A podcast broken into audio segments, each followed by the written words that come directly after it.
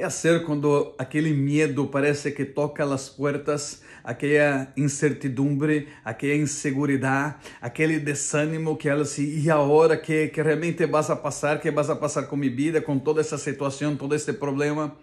Eu tenho uma palavra para ti. A palavra de Deus diz: No tenga miedo porque yo estoy contigo. No te desalientes porque yo soy tu Dios. Él es tu Dios. No te desanime, no te desaliente. Agarra en la mano de Él porque Él está contigo.